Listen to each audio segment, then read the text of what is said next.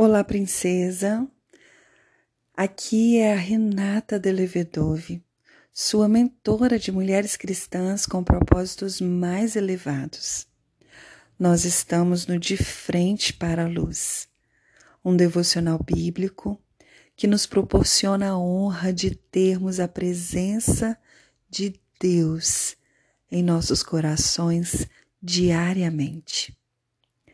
Estamos fazendo juntas a leitura do Evangelho de Jesus, segundo escreveu Marcos, dando continuidade hoje a partir do verso 20 do capítulo 3.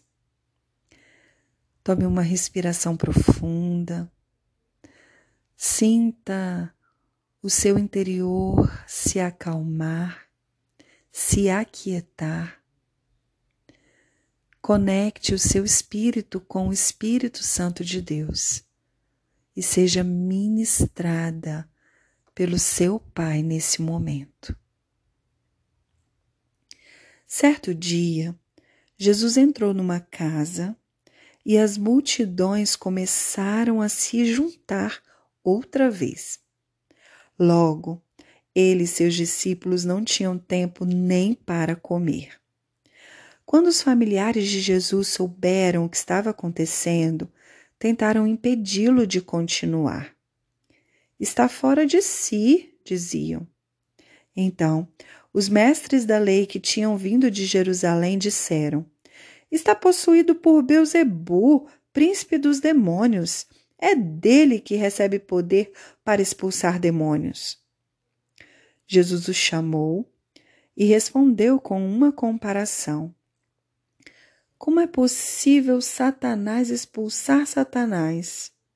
perguntou. Um reino dividido internamente será destruído.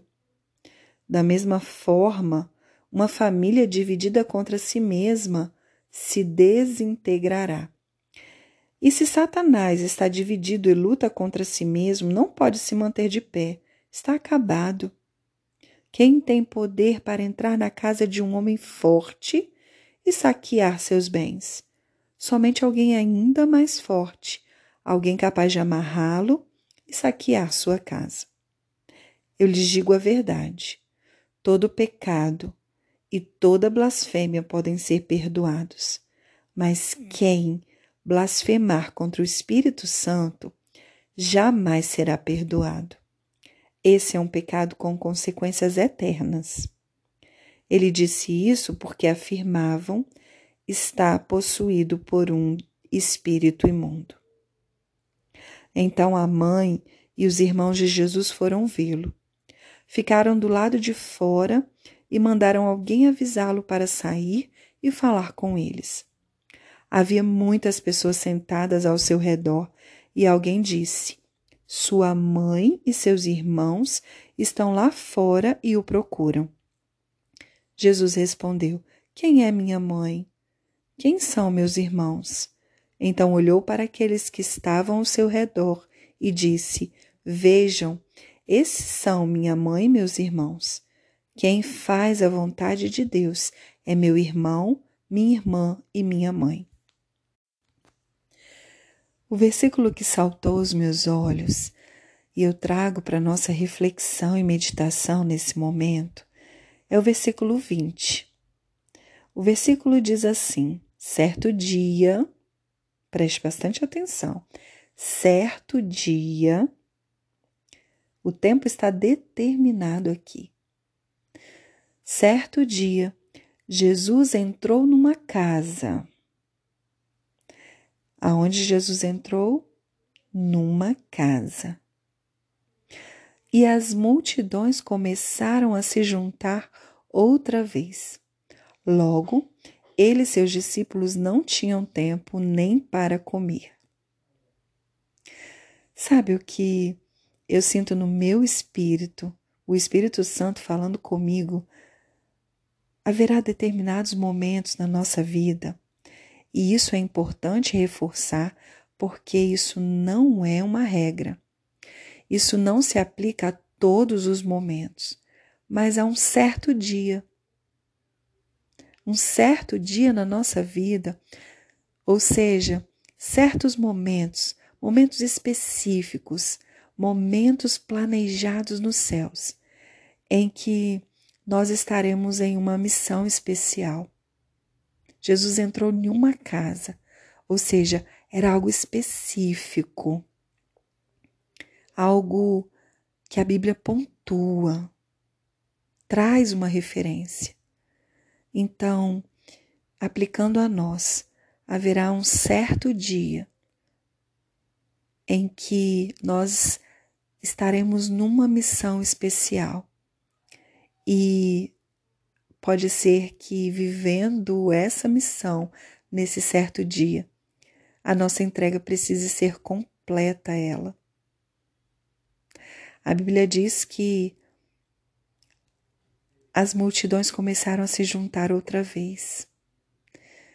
Existia muito trabalho a ser feito ali, naquele dia, quando Jesus entrou numa casa, a ponto de Jesus e seus discípulos não terem tempo nem para comer. Quando você está obedecendo o seu Deus, seguindo aquilo que Ele determina para você, vivendo os planos e os propósitos dele para a sua vida. Se faz necessário em alguns momentos estar sensível a entender o que esse tempo está dizendo a respeito da sua doação, da intensidade da sua entrega para viver aquela missão naquele momento. Às vezes nós não queremos abrir mão do nosso conforto. Aqui os discípulos estavam sem comer.